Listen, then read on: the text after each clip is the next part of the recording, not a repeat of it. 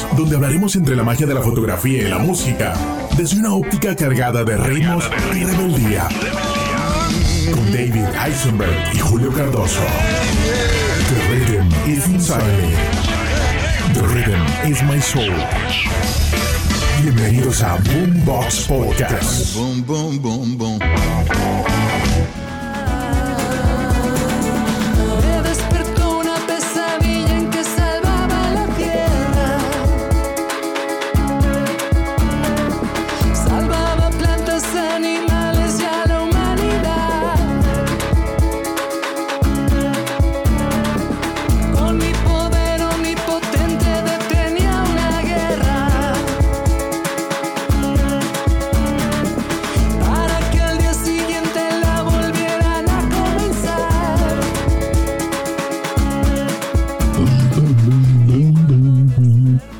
Llegamos a una nueva edición de Boombox Podcast, acá a través de Spotify y las principales redes digitales. Le Llegamos a ustedes con un poco de irreverencias, pendejadas, fotografía y música. El día de hoy estaremos hablando de una banda mexicana, lleva por nombre Fobia, integrada por Fobia. grandes artistas. Fobia. Fobia. mismo. Fobia. Y me acompaña, como siempre, el musicógrafo David. ¿Qué onda? ¿Cómo estás? Aquí estamos y vamos a hablar sobre un gran banda que están juntos y después no, 30 años y después ya. sí, Eso es un gran matrimonio. después no. Oye, hay una historia cómo llegaron juntos a 17 años. Señor Inspector Julio, dime. Redoblantes. Fíjate, a nivel, de, a nivel de nombre, vamos con el nombre que, como dicen en México, qué chingados en fobia.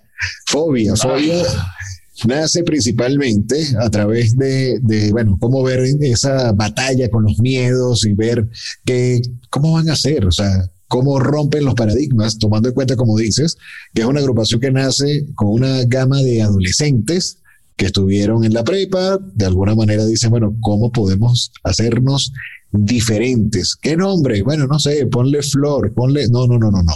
Vamos a colocarle fobia. La definición de fobia lo que busca es dar voz a sus inseguridades, miedos y obsesiones personales.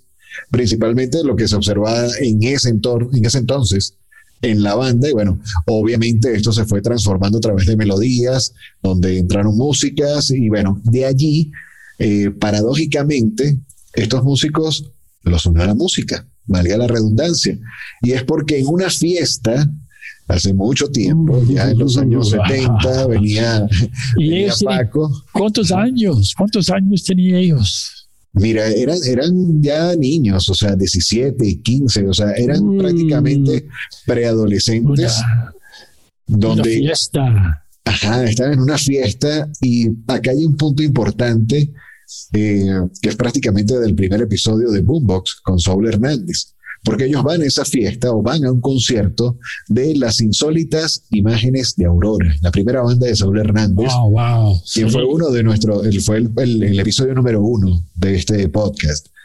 Entonces, están en esa fiesta, está Leonardo y está Paco, Paco Yudobro, quien ha sido una de las piezas fundamentales para lo que ha sido la agrupación Fobia, pero en ese momento se les rompe, a, a- creo que fue a Paco, se le rompe la llave del, del carro.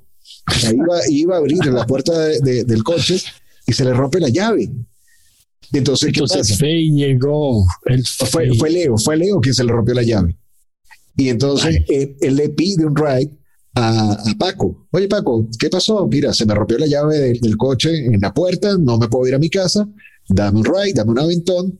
Y es cuando empiezan a conversar ellos de su afición por la música, saliendo de un concierto donde años más tarde, luego vendría, vendría Saúl Hernández a, a hacer otra vez otra jugada milagrosa con esta agrupación que apenas estaban haciendo. y, y jóvenes, ¿no? 17 años, como dice. Y más que nada, pero tiene una historia de un estilo glam.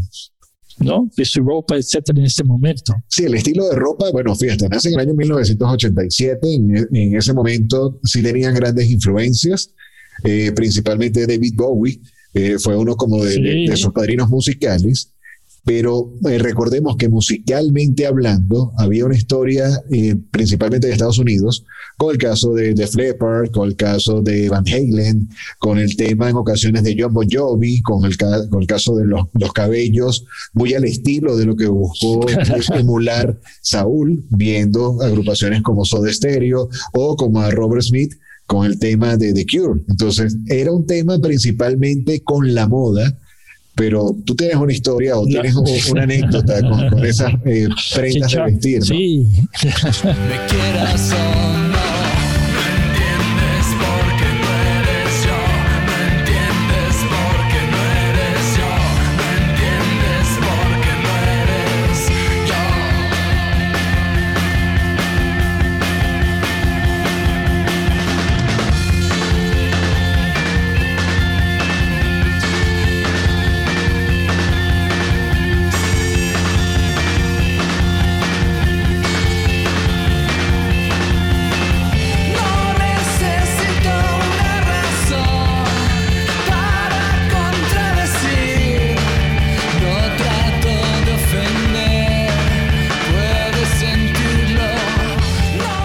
porque siempre cuando uno empieza algo y somos muy chavitos, ¿dónde buscamos ropa? En los closets de los abuelos, porque esa ropa que tiene sus años de historia también tiene su alma. Y, y ya dice que así fue. Ellos empezaron a buscar en diferentes lugares ropa usada por su energía Ujú, y también por ese estilo. claro. Yo siento que algo importante, como dice de fobia, es rebelde. Ese momento de ser rebelde, rock and roll, y 17, 18 años, 19, está en ese momento de rock. Ay, pero ahí, ahí se juntan, ahí se juntan con, con uno de los músicos que empiezan a, invitar porque tenía ya un sintetizador y era un, un- como un, un equipo Ah. musical un tanto extraño, ¿no? Entonces me dice, ah, bueno. Iñaki. Tienen eh, agarre y de hecho Sí. Iñaki dice, bueno, yo no, yo sabía tocar algo de teclado, pero como tenía entonces este equipo extraño, me invitan a la banda por ser el del, el del instrumento musical extraño para romper ¿Y cómo que- conocieron Iñaki? ¿Cómo conocieron a él?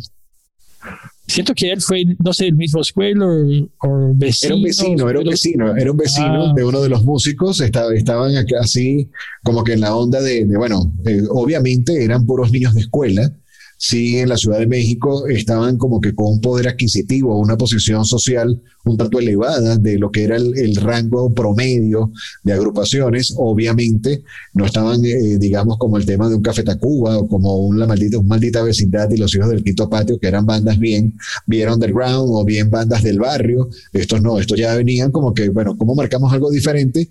Y queremos darnos a conocer así, quizás como los chicos fresas que hacen rock de garage. En algún momento se llegaron a llamar El rock de garage. el rock del garage. De hecho, en algún momento se, se pensaron en llamar, si no es que se llamaron por, por, por, digamos, chismes de pasillo, la penúltima banda de rock. Porque siempre decían, bueno, siempre va a haber una última banda de rock, pero ya sabemos que no seremos nosotros. Empieza. Y algo-. ¿Qué piensas de ti si ese es cierto, no? Ah, bueno, claro, claro. O sea, de hecho, si, si nos ponemos a ver, en algún punto eh, se dice que el rock va a morir, no, no va a morir en pleno 2021 cuando estamos haciendo la grabación de este episodio. Fíjate cómo gracias al ritmo urbano, mejor conocido reggaetón, entran eh, acciones y también producciones como caso de, de Gibson o Fender que bajan altamente las producciones de, de guitarras eléctricas porque dice, oye, ¿qué onda? Ya la gente no quiere tocar guitarra eléctrica. Obviamente eso puede tener algún tipo de impacto a lo que ellos avisoraron en el año 1987 o 1990. Entonces viene el rato como que ladrando en la cueva. Y no estamos Algo hablando de Jay de la cueva. Sí, de Jay, bueno, la papá de Jay, ¿no? Fue con los hooligans, Con los hooligans. etcétera. Pero eh, la cosa de rock and roll siempre voy a decir de los blues, ¿no? Ah, claro, pero es que tú, tú eres el chico Augusto, David. O sea, tú eres, tú eres el, el- el- el de los pantalones acampanados, el, No, que tuvo, blues tuvo el placer. Y John Lee Hooker y James Exacto. Cotton, etcétera. Ajá. O sea, tú, tú tuviste el placer de, de pararte enfrente de una Janis Joplin. ¿Y qué fue lo que te dijo Janis Joplin? Repítelo. Todavía siento ese abrazo en mi, en mi alma, señor. Ese ¿Cómo, eran sus gafas al momento que tú dijiste, hola chica, gusto? Ah. Hay secretos que yo no puedo decir ahorita, pero posiblemente en otro podcast. Siempre necesitamos acordar que en 87 había una Ah. batalla de las bandas en Ciudad de México. Sí, había, un- había un bar bien, bien emblemático, Rocotitlán, donde le dio gran apertura a grandes agrupaciones. Evidentemente, Fobia no es la excepción, pero había un gran detalle. Y es que uno de ellos, si mal no recuerdo, Leo, no tenía la mayoría de edad. Entonces, esto le complicaba muchísimo poder ingresar a, a- a la banda, o sea, la banda entrar para poderse presentar en este tipo de batallas de, de rock, donde Fobia, bueno, no, no ganó, no ganó como tal, fueron los amantes de Lola quienes, quienes ganaron esta batalla de, de bandas. Y es allí entonces donde su manager le dice, bueno, necesitan ser reconocidos por la buena trayectoria musical, no por si ganan un tipo de concurso.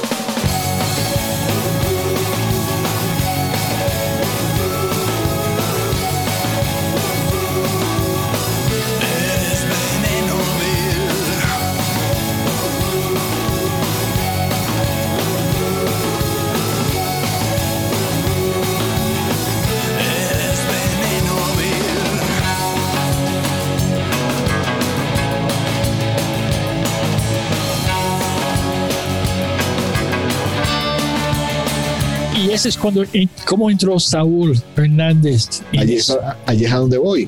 Dentro de lo que son esas críticas por la puesta en escena que tuvieron en, en Rocotitlán o en este tipo de concursos, al tiempo, Aureola, como, como productora, ¿verdad? Eh, de, de- de discos, les, les hace una invitación como que, bueno, vamos a ver, vamos a escuchar, vamos a ver qué, qué onda con ustedes.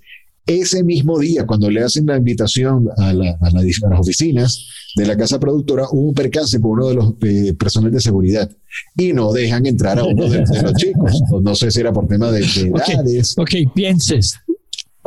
Y ellos, ya llegó el fantasma de la seguridad. y te voy a decir algo impresionante. Pienses ese señor de seguridad. Llega unos chavos así mal vestidos. Estás hablando de los ochentas, ¿no? De, Ah, claro, claro. así, pelo largo, en este ropa glam. Y dice, ¿te vas a ver unos jefes? ¿Cómo? ¿Quién No, eres? tú no entras. Entonces, ¿qué pasa? Y no. Ya Saúl, Entonces, Hernández, ¿cómo salió todo esto? ya Saúl Hernández había cerrado el capítulo con las insólitas imágenes de Aurora. Estaba ya en, conformación o, ya tenía puesta en escena con, con Caifanes y le hace como una especie de, de apadrinamiento a la banda Fobia Ah, ok. para Sí. que puedan firmar su primera placa discográfica con Oriola. Entonces entra nuevamente como que el padrino Saúl los unió años, eh, no sé, mucho antes del 87, cuando estaba este señor Paco y Leonardo con, con el tema de, bueno, ¿cómo te doy el ride? Porque a Leonardo se le rompió la llave del carro. Y luego entonces... Todos viene- pasamos estas cosas. viene- no, no, el- déjate de no yo ha quiero- roto la llave. Yo quiero escuchar si había una mujer en medio de todo esto. Eso viene Siempre. parte de la historia. Tú sabes que nosotros... a veces después hablamos Sí, de. sí, sí, sí, siempre hay una mujer en el medio de, de la Siempre hay historia. una, siempre hay una que llega. Con los bueno, hombres, hay un loco, uno de un lado. bueno, ya le estamos metiendo un poco al chisme, pero no tanto. Ah. ok, pero, ok, Saúl, uno de los pioneros, ayudando a toda esa otra gente, porque el rock sigue en ese momento algo que no, no tiene ganancia grande por los disqueros, ¿no? Ah, no, claro, por supuesto. O sea, de hecho, bueno, Saúl como tal fue el productor de sus primeros demos. Y después de todo esto, cuando viene Auriola y firma con, con, con ellos, dándole paso a su primera producción discográfica, donde entra la primera canción que, que mm, Paco compone en el, en, en el colegio, que se llamó El Microbito que cuando entró a radio en algún momento fue censurada porque decía en, en parte del contenido que, que, se buscaba traducir en la época que tenía cierto contenido sexual. Él decía, mira, no, pero entró así, bueno, la censura y... Oh, wow. No fue tan hot, si hay líneas un tanto hot. ¿Qué piensan sus, pa sus papás? Bueno, no lo sabemos porque hoy día, ya 30 años después, este, sigue siendo ya una gran agrupación como que amigos y hermanos del alma. Eso es algo relevante, ¿no? De claro. todo este, este que en esa época, especialmente en una sociedad tan cerrado, tenemos estos rebeldes. Sí, siempre, siempre, hay esa voz, como siempre comentas, a través de qué es lo que se quiere expresar a través del rock y la rebeldía y toda esta onda.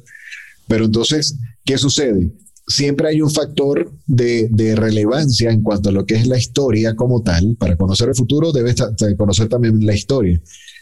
¿Qué, ¿Qué, pasó? Entran en un momento donde ya empiezan a hacer giras hasta con Caifanes, con Maná. Años más tarde también tuvieron participación ah, con Zoe, que en, en, entra como que toda esta eh, formulación musical con lo de rock en tu idioma, pasan entonces ya productoras como, como Sony, y ya le empieza a dar apertura a toda esta movida rock que ya hemos visto en episodios anteriores, por lo menos con este tipo de artistas que son de, gran importancia en los años 90, como todo ese movimiento latinoamericano este, ayudó a ese movimiento principalmente en agrupaciones mexicanas, como hoy podemos ver, bueno, vivimos en un episodio con Caifanes, en este caso lo estamos observando con Fobia, parte de lo que ha sido también el éxito de agrupaciones como Café Tacuba, que han sido grandes padrinos de otra de nuestras invitadas como Julieta Venegas. Entonces había una hermandad así entre estos, entre estos músicos, donde, oye, si yo puedo, tú puedes, se presenta el productor o vente, te invito a una fiesta para que hagas ese famoso networking. Entonces, algo importante, yo siento con Saúl y, toda esa familia que está juntos, cada uno tiene una voz diferente en muchos aspectos.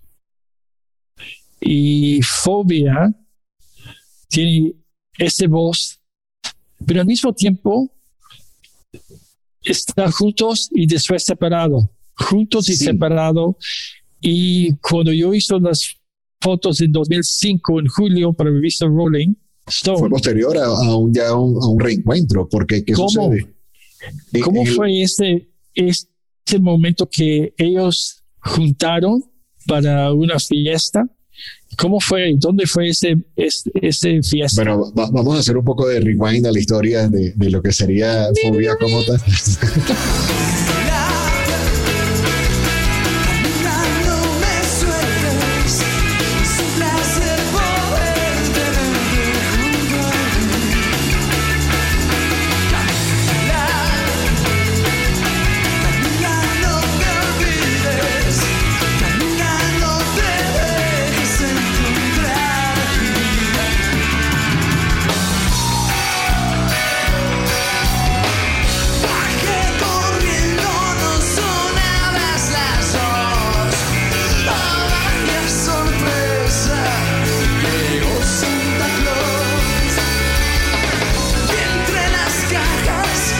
Porque en el, 90 en el 95, en el 95 es cuando se incluye eh, J.D. La Cueva, pieza importante en lo que ha sido parte de esta historia contemporánea con la agrupación, porque en el 97 deciden disolverse. Y es cuando entraba parte del chisme con la fulana eh, Yoko Ono de la, de, de la agrupación, Y su nombre es. Rebeca de Alba, quien fue novia, quien fue, no- fue una periodista este, muy bonita, eh, quien fue novia de Leonardo, quien se dice, digamos, a través de la prensa amarillista y todo esto, que fue como que una de las causantes de que la agrupación se disolviera 10 años después de su formación. En el 95 entró Jenny La Cueva. ¿Por qué lo, lo menciono con tanta insistencia? Porque dos años más tarde de la disolución de Fobia, en la primera etapa, En el 99 abre otra agrupación que también fue víctima o pasó por el estudio de David Eisenberg, que se llama Moderato. Moderato, que Moderato también cuando sale de, de a, la, a la luz pública, tanto Jay como dos artistas más que formaban parte de Fobia hacen la apertura específicamente con esta agrupación. Uno de ellos fue Iñaki, Iñaki y el siguiente y fue. Y el también. Y también invitaron al- a, Randy, el baterista de Molotov. Ajá. ¿Qué pasa? Esta agrupación tenía como, como base y principio hacer algún tipo de parodia de agrupaciones también del, del glam rock metal, como era Kiss, como era Crue. Entonces, si era el tema siempre de, bueno, ¿cómo me visto? ¿Cómo, cómo llamo la atención? Nada más a mí me acuerdo que esa idea llegó de una película de, de Adam Sandler. Así. Y, y Chai me dijo que ellos nunca pensaron que va a tener éxito, que Bueno, él no pues- va a gastar un centavo de ese dinero de moderato porque nunca sabe por cuánto tiempo va a aguantar. Bueno, pero preguntémosle a la audiencia si saben exactamente cuál fue la película de Adam Sandler que, que motivó a la agrupación. Escríbanos en el chat, escríbanos a través de la página www.boomboxpodcast.net. Tienen allá la línea directa a través del WhatsApp, tienen la línea directa a través de las principales redes sociales, el tema Instagram, a ver qué onda. ¿Qué pasa? Seguimos entonces con la historia. Ellos en el 2004 hacen un lanzamiento de un disco que se llamó Wow. Wow, dos, en 87-2004, donde tenían como que un recopilatorio de algunos temas y todo esto. Ah, se sí. presentan en una fiesta con el papá de uno de ellos, ¿no? Sí, de Jay. Estaba con Jay. Ajá. El papá de Jay tuvo un- una fiesta de cumpleaños y este señor con muchísimos años de experiencia, ¿no? Desde Jay fue con él para tocar en los parques cuando Jay fue muy joven y tocaron en la casa y dice Jay que fue, había una electricidad Ajá. que ellos dijeron, wow, Amor a primera vamos a hacer otra cosa. Pero fue un año para salir el nuevo disco y que Paco hizo casi todas las canciones y creo que Leonardo hizo uno. Sí, bueno, fí- fíjate como, como mencionabas con el tema del papá, o sea, Javier de la Cueva, eh, en este caso, este señor, tal cual, o sea, fue integrante de los Black Kings y de los Hooligans. Exacto. Sí, Entonces, Y- cuando, y cuando hacen como que ese jamming, ah, pasa ahí parte de sirve la mesa para, para, para la magia, ¿no? y qué bien, ¿no? Que ellos decidieron en esa época, wow, vamos a hacer algo. Y un año después, ¿no? Salió es, este disco Rosa Vinos. Rosa. pero con una música muy diferente, ¿no? Una música con más madurez, mejor técnica. Ya, ya eran unos pero- músicos un tanto más, más eh, maduros, obviamente ya con, con ya, la- con sí, toda no la, la historia. inocentes, bien- Exacto. no, y, no, y recordemos que en, en este caso, Jay de la Cueva se ha dado la tarea de especializarse como multiinstrumentista. Y fue 10 años para él, desde entró para tener un disco con ese grupo. Él sí Exacto. tuvo otros grupos, Titan, etcétera, y, y microchips. Algo Microbito, que yo siento, ¿ah? el microbito. Microbito, lo siento, microbito. Quisiera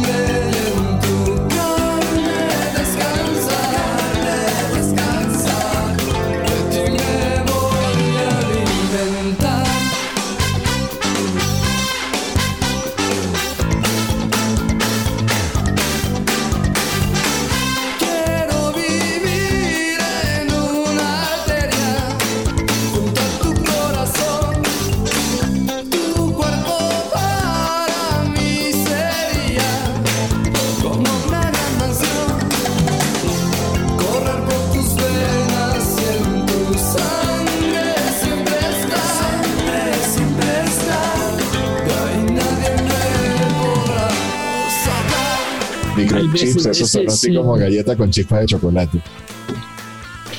No, es Oreos, ¿no? Oh, no, es microchips. Pero sin importancia, ¿no? Es ese momento de este, como es este cuando entró el coche y rompió la llave, llegaron todos para la fiesta y fue el momento exacto para regresar con un espíritu de decir algo. Yo siento que muchas veces se paran porque ya no tienen mucho más para decir juntos y Sí, después ya crecieron de- separado y lle- llega un momento y dice, ¿sabes qué? Ya cada uno ya tenemos más historias, más cosas de hacer y rápido, para mí, uno de los mejores momentos es en el MTV Unplugged en 2020. Bueno, ya no te me adelantes tanto porque seguimos hablando del Y 2000. No, de pero nada más 2004. estoy diciendo te gusta ese la canción. momento que, Ok. que, que, que cuando regresamos siempre hay más para decir. No, y también esa, esa, digamos, esa sátira con, con las letras, eh, sea ya con, con contexto sexual, no sexual, porque en el 2004, cuando lanzan Wow, luego viene en el 2005, cuando lanzan el quinto álbum de estudio, que como bien dices, después de 10 años de trayectoria con la banda, es la primera vez que Jay de la Cueva pisa un estudio para hacer una grabación, obviamente él en la batería. Es muy notable ese porque pienses, esperar 10 años que estás con un grupo para Mucho tener, tiempo, mucho tiempo. sí, tu ritmo en un vinyl o CD en ese momento, ¿no? Claro, claro, sí, era, era la época eh, de oro del CD. Y cuando hacen la Sí. apertura de Rosa Venus en el 2005, donde hacen como, o sea, el nombre es un homenaje a los jabones de hotel, a los, a los jabones baratos de, de moteles de paso. Y es Pero yo sé que nosotros no sabemos nada de eso y ellos No, no sabemos nada de menos. Pero en México, alguien me dijo, alguien, un amigo me que, contó. eh, sí, allá por la salida de Cuernavaca hay unos de esos moteles que ese jabón está en todos los cuartos. Ok, alguien me dijo. Alguien me contó no inocentemente, pero entonces dentro de ese alguien me contó, alguien me contó que en el 2005 fue cuando pasaron por tu estudio, porque entonces ya después, como que ese relanzamiento oficial de la marca Fobia, ya teniendo esa trayectoria, si nos ponemos a escuchar algunos documentales, obviamente tienes ya una, una fanaticada bien, bien estructurada y dice, "O- oye, nací creciendo Fobia, 30 años después sigo escuchando Fobia, ¿qué onda con estos cuates? ¿Qué onda con esta gente? En el 2005, ¿qué pasó directamente en el estudio de David Eisenberg? ¿Fue en estudio? ¿Fue en calle? ¿Fue en dónde? Pues somos callejeros, pero fue nada más, cuando salimos fue más por el garage. Ok, Porque ¿pero fue en tu estudio? sí, Garage band, sí. y, y, y algo súper importante que para mí, que cuando me hablaron de Rolling Stone, para hacer esa sesión de fotos en julio 2005, Ok, y las palabras importantes durante la sesión fue inicio de una nueva era. oh, Entonces, ¿cómo? ¿Qué, ¿Quién es? ¿Por qué? Etcétera. El escritor Alan Sefcovic, que estaba conmigo ese día, y él me dijo algo muy, muy cierto mucho de ese, es- en ese momento. La música de fobia es emocionante. Puede moverte, puede hacerte pensar.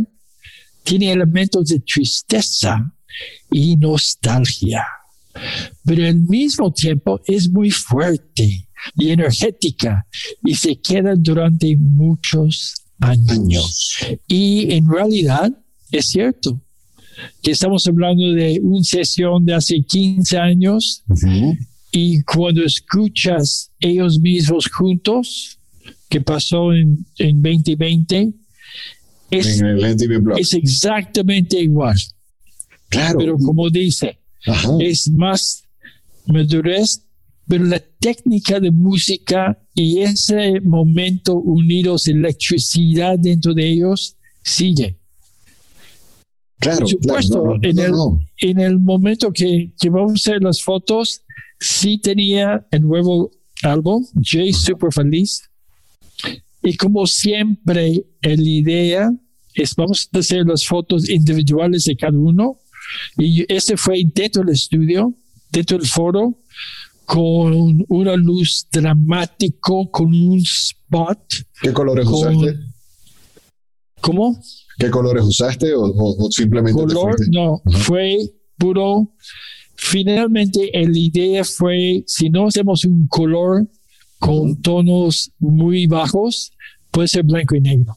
Ok, Finalmente, el director de arte le gusta más ese tonos muy, um, muy débil, no así como rockero gritando de rojos, etcétera sí. Para entender más su pers- personalidad. Por supuesto, llegó primero Chai. Ajá. que Es el súper, siempre llega en tiempo, con buen humor, vive cerca. Y hablamos sobre toda esa experiencia. Yo no sabía, por supuesto, viene de una familia de dentistas. Ah, mira. Y él está sufriendo en la escuela para estudiar ser dentista como la familia. Hasta un día dijo, ya no, ya quiere ser músico.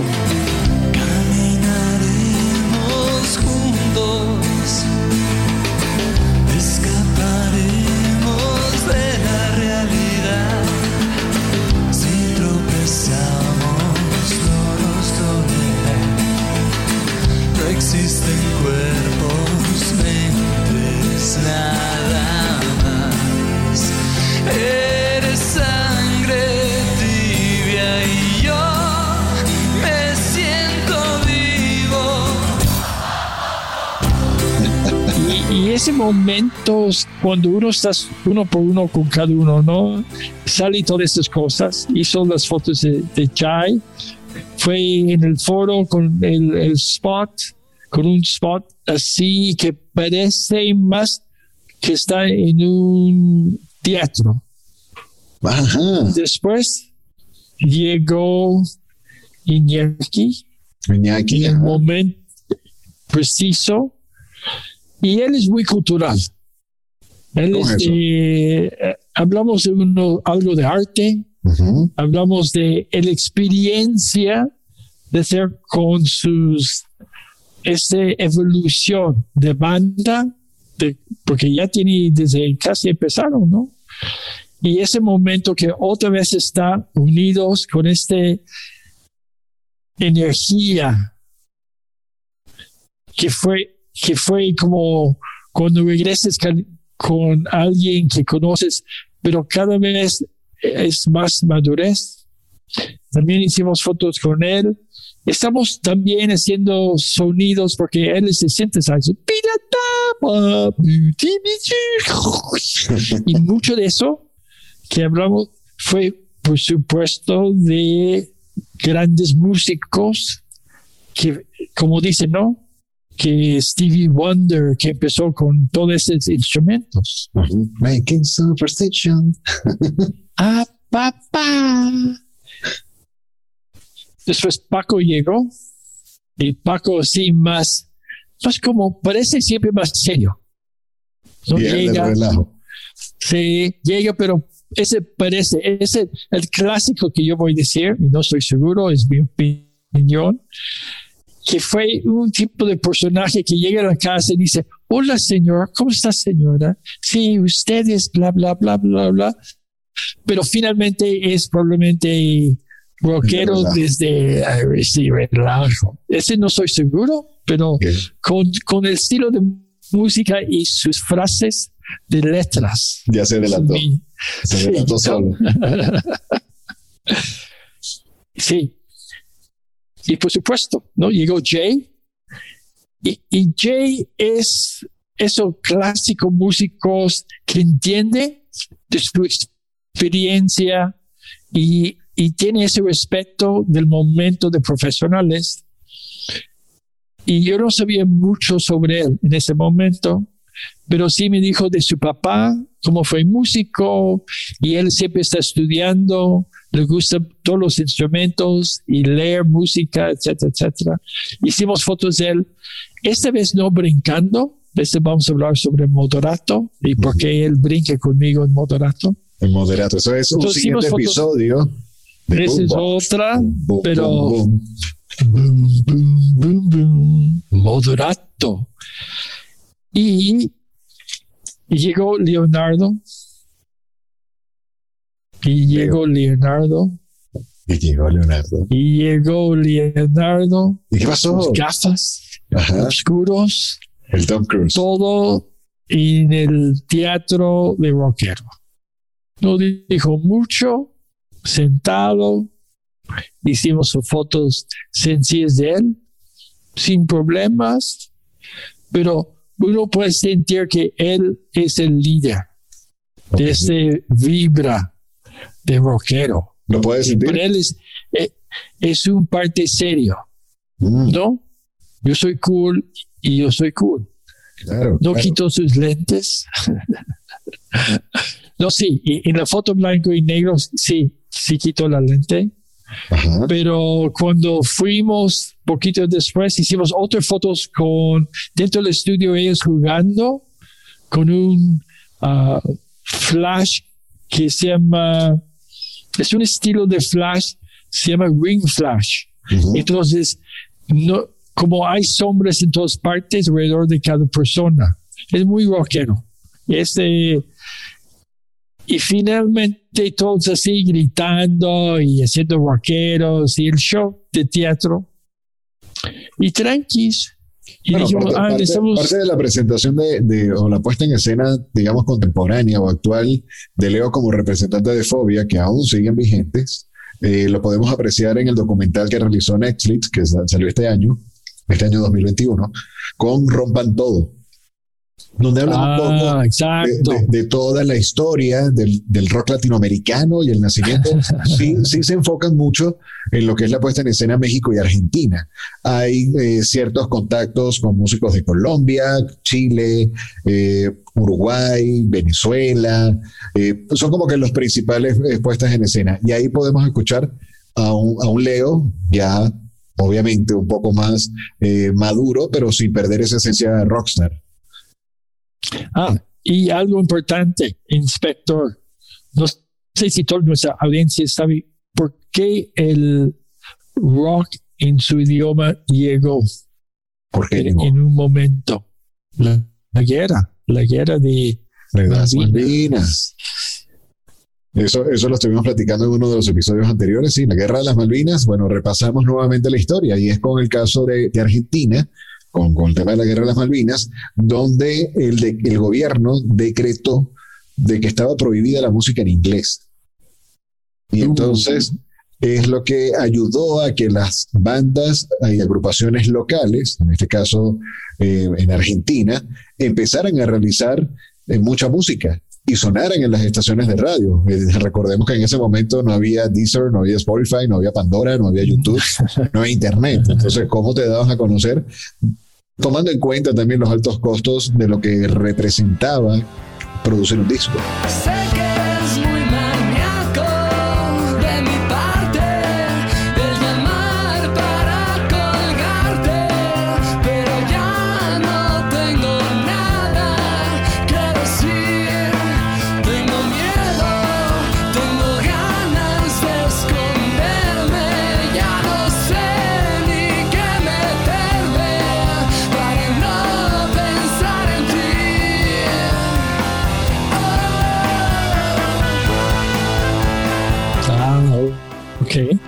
Pero eso es algo muy interesante, como dice, cosas pasan en la historia, como pasa en mi estudio esa historia, ¿no? También algo, como hicimos fotos de, de medio cuerpo para una sesión, yo estaba con mi cámara de Canon, un zoom de 2405 a como 80 y, y más que nada como podemos ver las fotos en el momento, también eh, nos ayuda poquito. Algo súper, yo voy a decir, algo de historia es otra vez tener unos rockeros en el estudio buscando dónde es su posición dentro de rock Ok. Latinoamérica, ¿no?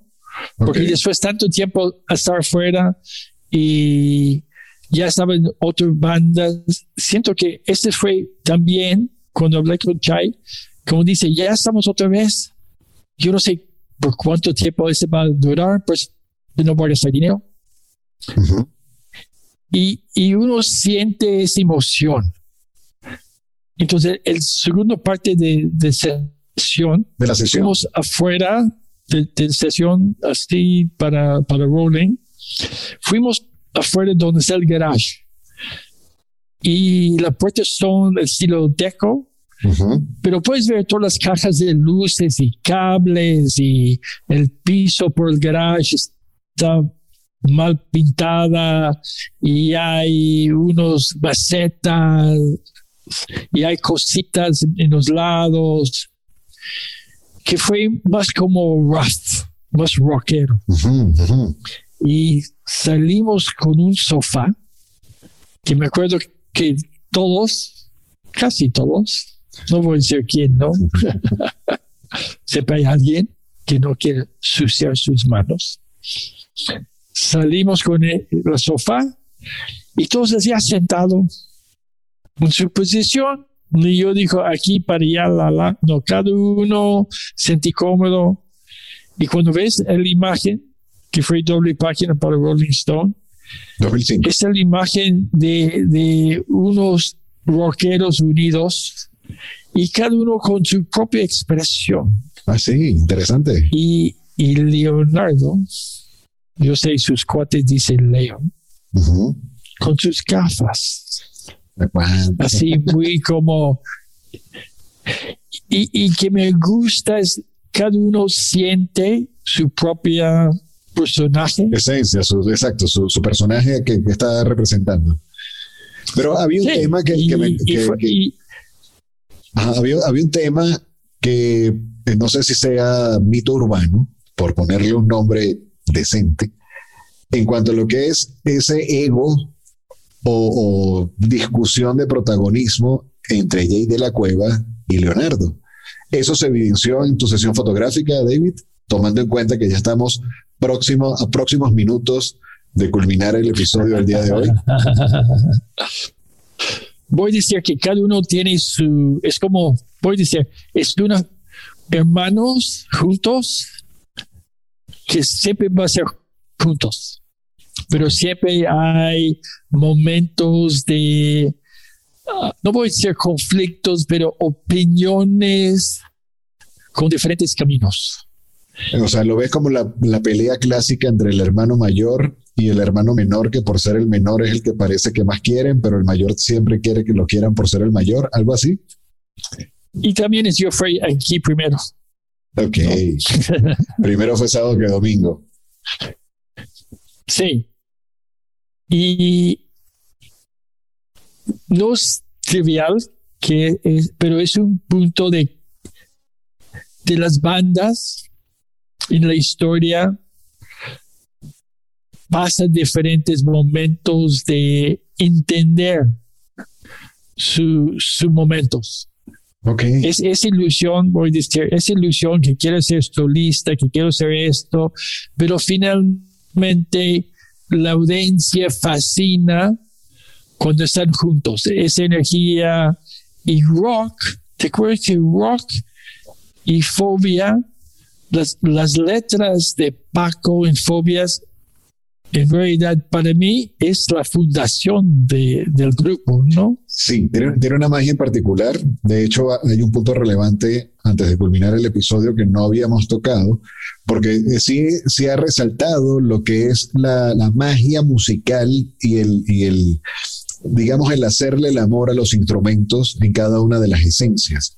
Donde en el año 1997 ellos participaron en, el álbum Tributo a Queen, donde eh, se titulaba Los Grandes del Rock en Español. Y ellos eh, tuvieron el aporte a través de la canción, clásica, la canción clásica de la agrupación Queen con Under Pressure, donde esta fue una de las versiones, una de las mejores versiones del disco, ya que eh, comentan la gran, las grandes críticas que era una versión muy fiel a la versión original. Mm, años más tarde, me estás hablando de, del Unplugged, que, que, te ha gustado mucho la puesta en escena de esta producción musical, a pesar de que se grabó en pleno 2020. Y no sabemos si ya estaba el tema de pandemia oficialmente o, o fue, no sé. Ah, no, sí, ya estaba porque en, en, el video puedes ver que son separados. Pero voy a preguntarte algo. Sí. Si vas a decir una lista de sus 10, vamos a ver, 10 canciones que va a decir esa evolución de grupo, ¿qué son las canciones? Mira, te puedes hablar del microbito, podemos hablar del diablo, de Camila, regresamos a Júpiter, los cibernoides, está la iguana, pastel, veneno vivo, vivo, vivo. sin manos o, o, revolución sin manos es el nombre correcto de, de, la canción. O sea tienen buenas producciones. Obviamente no es tanto o sea sí es importante hacer la apreciación de la composición pero en lo particular o en lo personal también me gusta mucho el, la sensación que transmite a través del, del, sonido de los instrumentos por eso en lo personal Ajá. siempre me gusta Como mucho no, no eres yo que es puro instrumental Exacto, o sea, yo, yo ok, aprecio la, la, la, composición, como estuvimos viendo también en casos como la puesta en escena con Eli Guerra, que fue nuestro segundo episodio, y la participación que tuvo con, con la ley en el NTV Blog a través del duelo y, y Mentiras, o sea, posteriormente Ajá, Mentiras exacto, ya como versión sí. de estudio. Sí, en lo, en lo particular me gusta mucho escuchar las agrupaciones, tanto en, en sonido de estudio como en versión unplugged. Evidentemente el concierto me gusta vivirlo sea, sentir ah, la puesta en, en, escena. Pero, pero sí, sí. Tienen muchos en vivo, ¿no? Tienen sí, muchas sí, canciones. Sí, de hecho, por eso fue de, de, como que esa tolerancia o esa paciencia de Jay de la Cueva al esperar 10 años para hacer una placa en estudio. Por eso es por tantos conciertos que, que estuvo participando.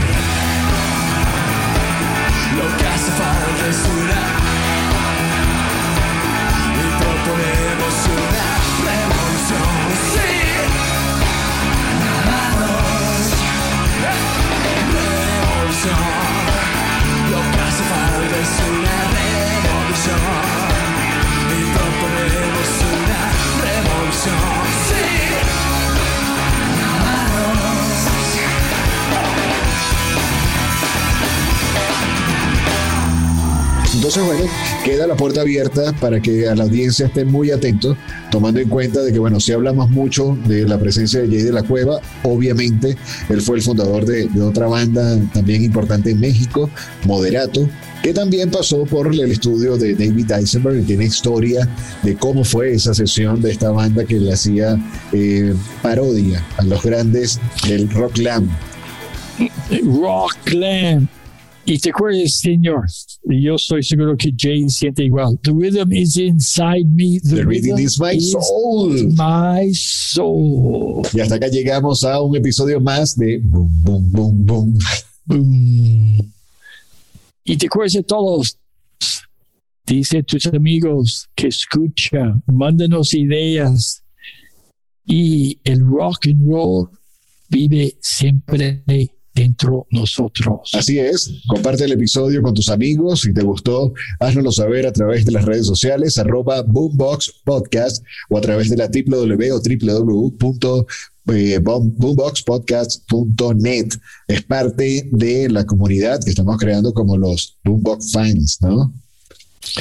Con la emoción de escuchar las historias de los rockeros. ¿Te gusta la fotografía? ¿Te gustan estas personalidades? Próximamente estaremos también nutriendo esta parrilla con, con, grandes músicos, grandes músicos que han pasado por el estudio de David, como ha sido en caso México Alex Intec. También hemos tenido eh, presencia con eh, José José, Emmanuel, Amaya Montero, La Quinta Estación. Ya, no puedes decir todos, uno No, por no, que- que- uno, créeme que- ya, créeme que ya son- después de mis 47 años ya siento más viejo, pero listo para más. No, claro, claro, claro. Entonces, bueno, de esta forma nos seguimos hablando pendejadas. Nos despedimos hasta el próximo episodio. Recuerda que los lanzamientos son los martes a las 20 horas, hora México, hora Ciudad de México. Y adiós. Chao. Rock and roll. Y así culmina este episodio de Boombox Podcast. Fotografía y música cargada de rebeldía y ritmos con David Eisenberg y Julio Cardoso. www.boomboxpodcast.net Boom, boom, boom,